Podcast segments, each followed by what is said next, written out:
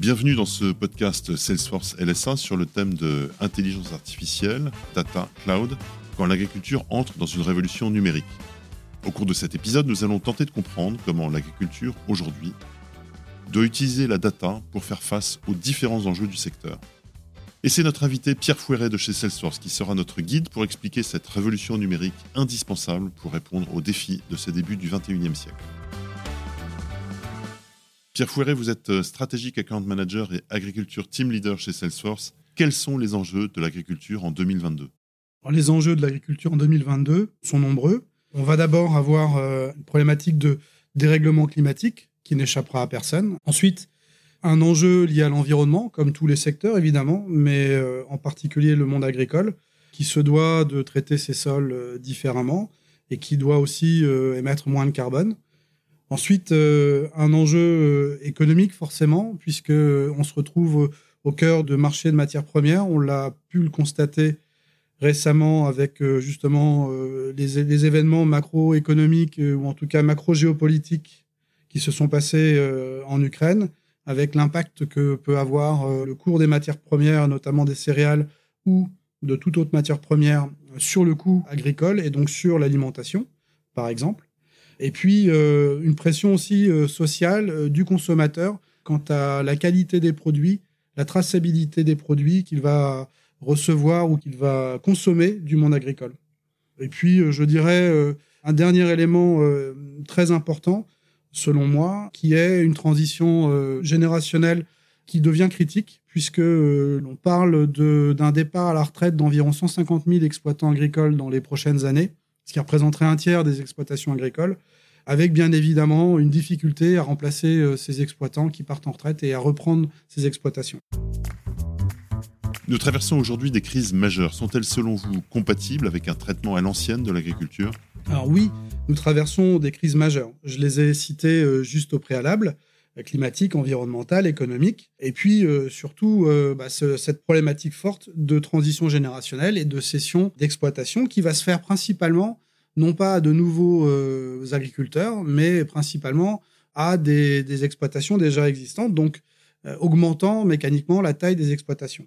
Ça va forcément impliquer de nouvelles manières de travailler et donc obliger euh, les agriculteurs à trouver de la performance. Et puis, euh, bah, tous ces enjeux climatiques et environnementaux obligent aussi l'agriculteur à repenser sa manière de travailler, donc, par exemple par de la, polyculture, par euh, des compléments en élevage, ou justement par une réduction des élevages et un peu plus de culture.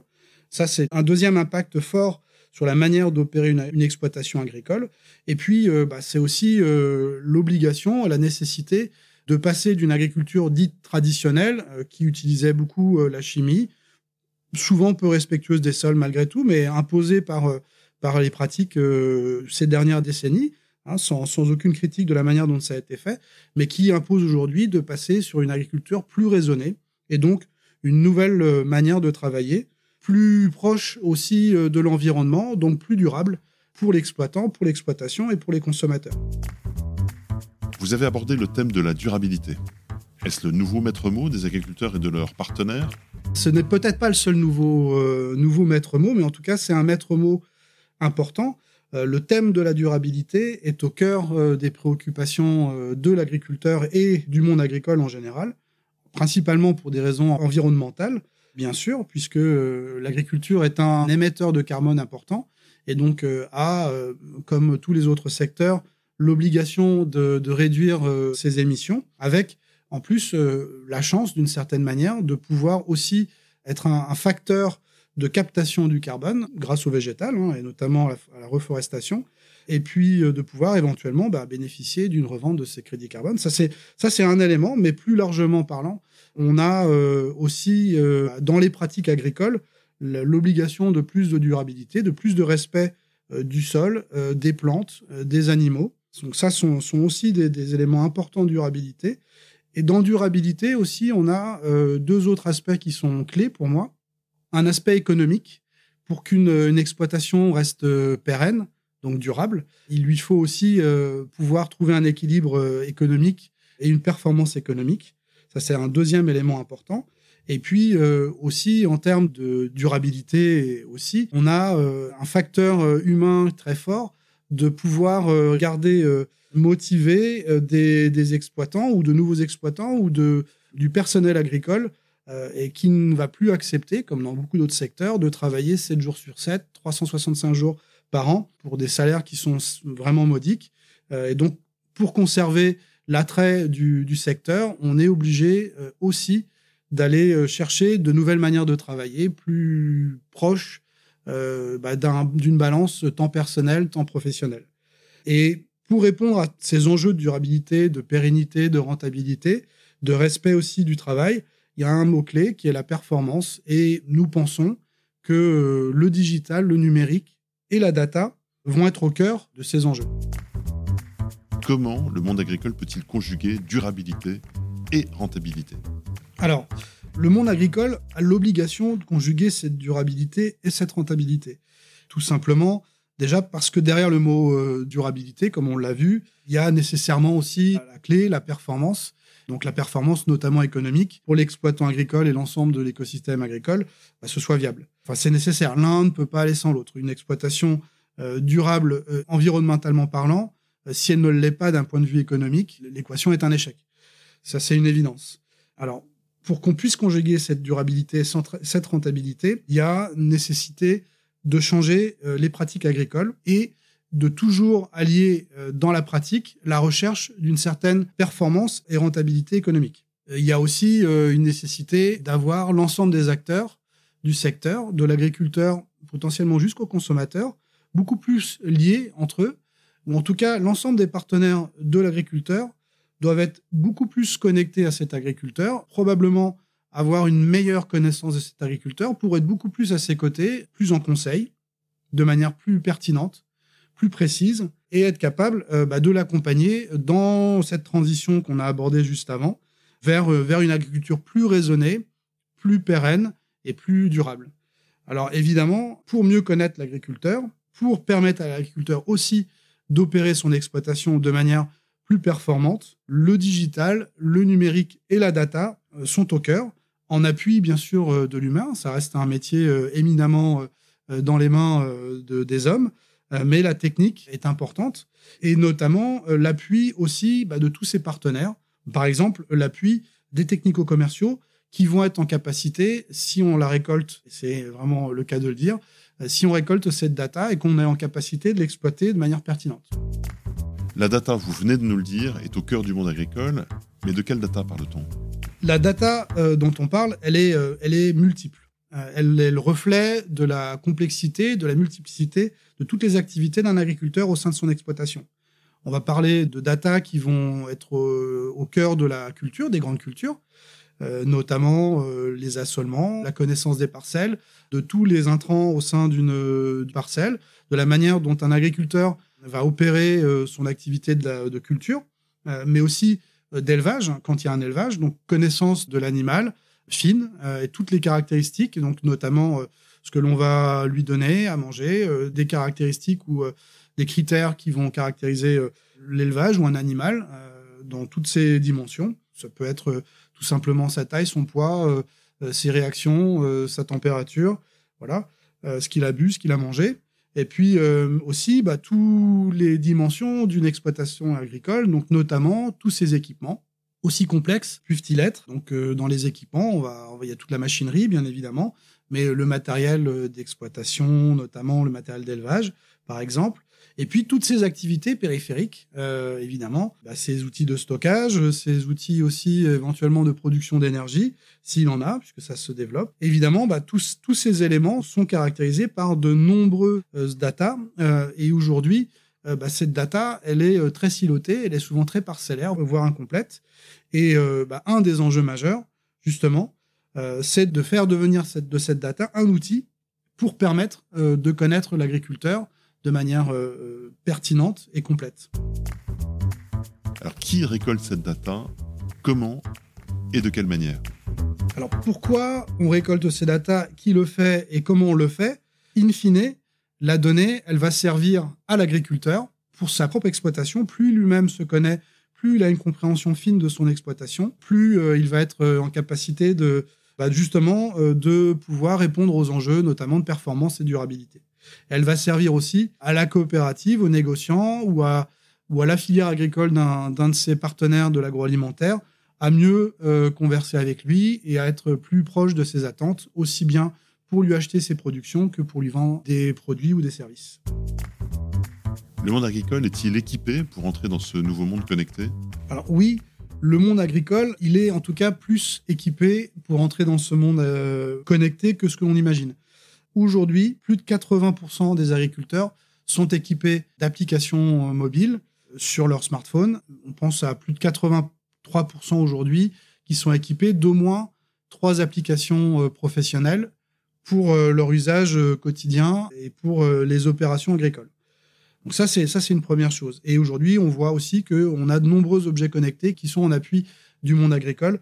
Je voudrais euh, juste euh, illustrer par un exemple que j'ai lu très récemment dans la presse d'un agriculteur qui est éleveur euh, laitier et qui a perdu son accès Internet bah, du fait d'une rupture des câbles de l'opérateur et qui s'est retrouvé dans l'incapacité de pouvoir justement garder en fait la maîtrise de son exploitation pendant plusieurs jours ce qui a été pour lui un, vrai problème, puisque euh, aujourd'hui, l'ensemble de son exploitation d'élevage repose euh, sur euh, la connectivité, la connexion de ces, de ces équipements.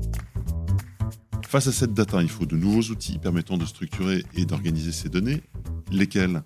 Face à cette data, il faut, il faut effectivement des outils plus modernes qui soient dans un premier temps ouverts, connectés ou connectables, puisque euh, un des enjeux majeurs va être de collecter cette donnée, de la centraliser, de la consolider et de l'organiser. Ça, c'est important. On l'a vu, elle va venir des outils de l'agriculteur, d'outils éventuellement connectés, de matériel connecté. Et puis, elle va venir aussi des techniciens, des technico-commerciaux, euh, des partenaires de l'agriculteur qui vont enrichir cette donnée pour la coopérative, pour le négociant ou pour la filière agricole, et qui vont compléter cette donnée, consolider cette donnée ça nécessite un certain nombre d'outils qui vont euh, bah, notamment euh, respecter un ensemble de règles. La première des règles, bah, sont les règles de sécurité. Ce sont des règles aussi de respect de la propriété de la donnée, du consentement, et puis du respect des données privées de l'agriculteur, voilà, de, notamment les RGPD. Hein, c'est au cœur de, ces éléments.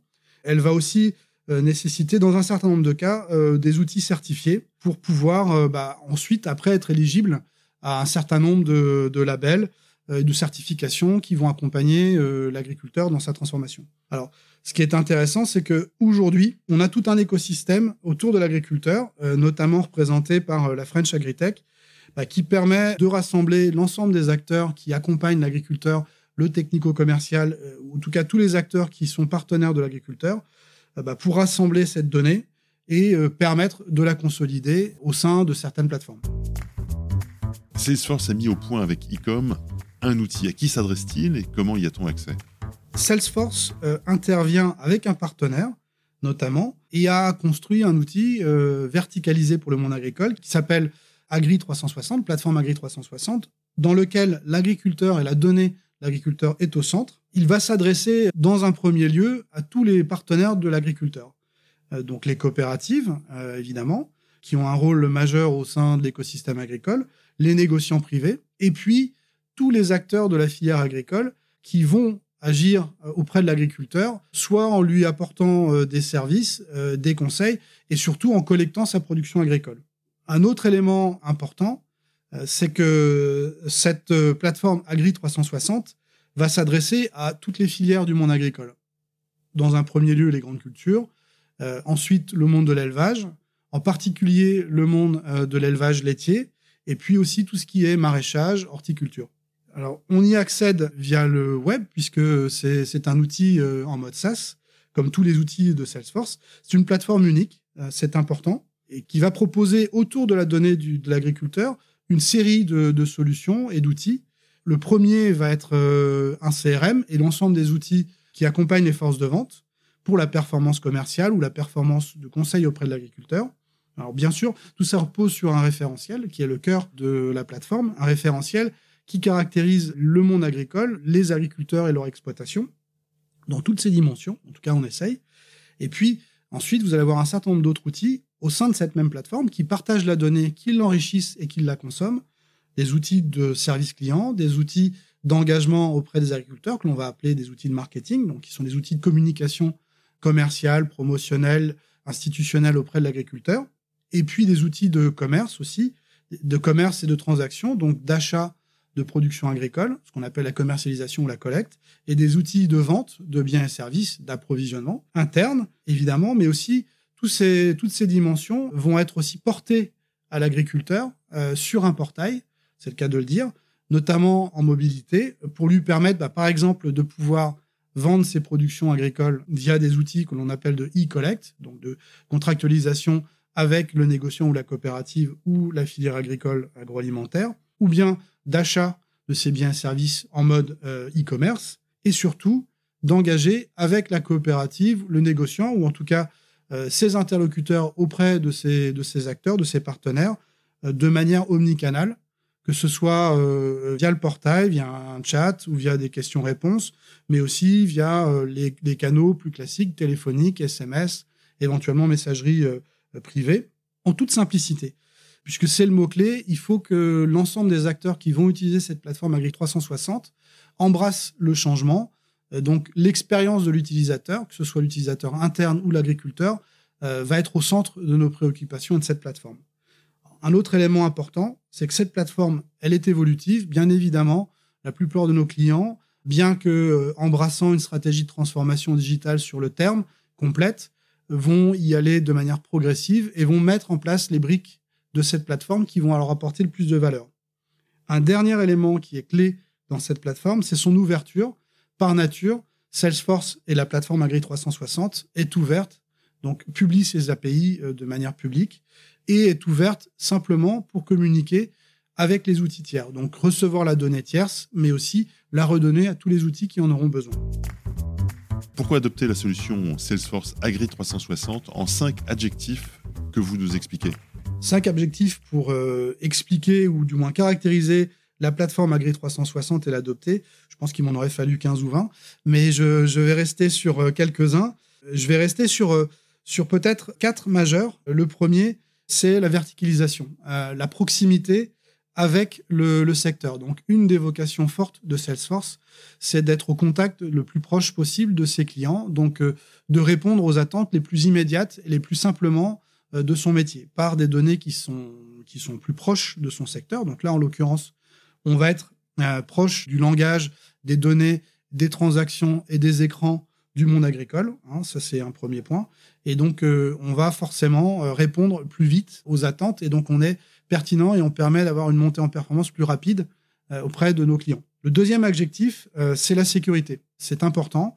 Euh, on parle de données qui sont des données qui appartiennent à l'agriculteur, qui sont des données, qui appartiennent aussi à la coopérative, aux négociants ou à la filière agroalimentaire. Euh, il faut que ces données soient sécurisées. C'est un mot important aujourd'hui. Sécurisées, qu'elles permettent aussi bah, de garantir euh, un usage du moins à 100%, donc que, que l'application soit fiable.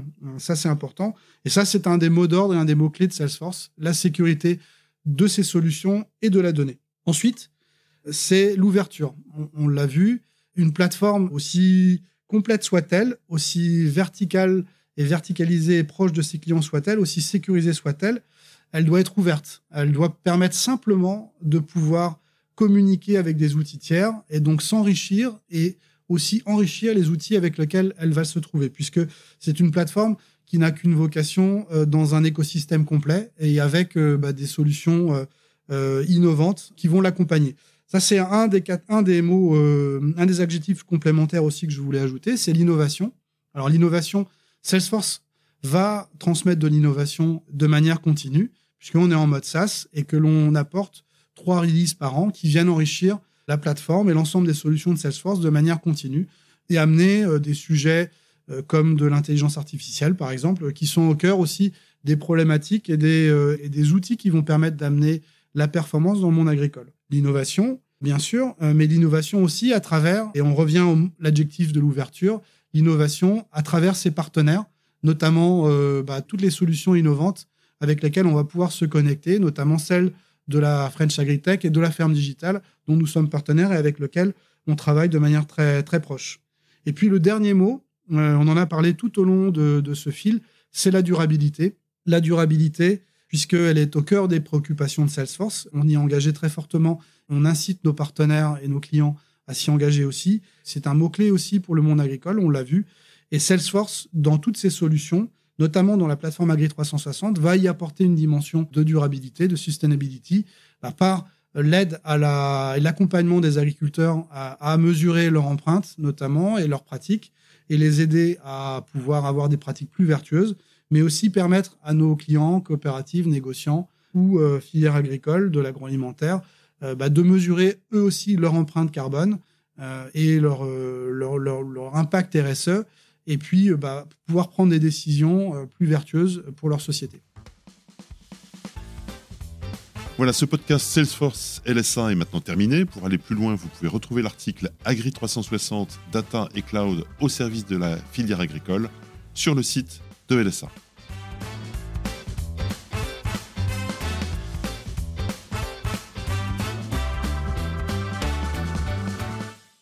Merci à tous pour votre écoute. Vous êtes de plus en plus nombreux à nous écouter. Si ce podcast vous a plu, N'hésitez pas à le partager avec vos proches sur LinkedIn, Twitter et bien plus encore. Laissez-nous vos commentaires et donnez-nous 5 étoiles sur les plateformes d'écoute de podcast. Ça nous aide beaucoup. À bientôt sur le podcast Salesforce Actu.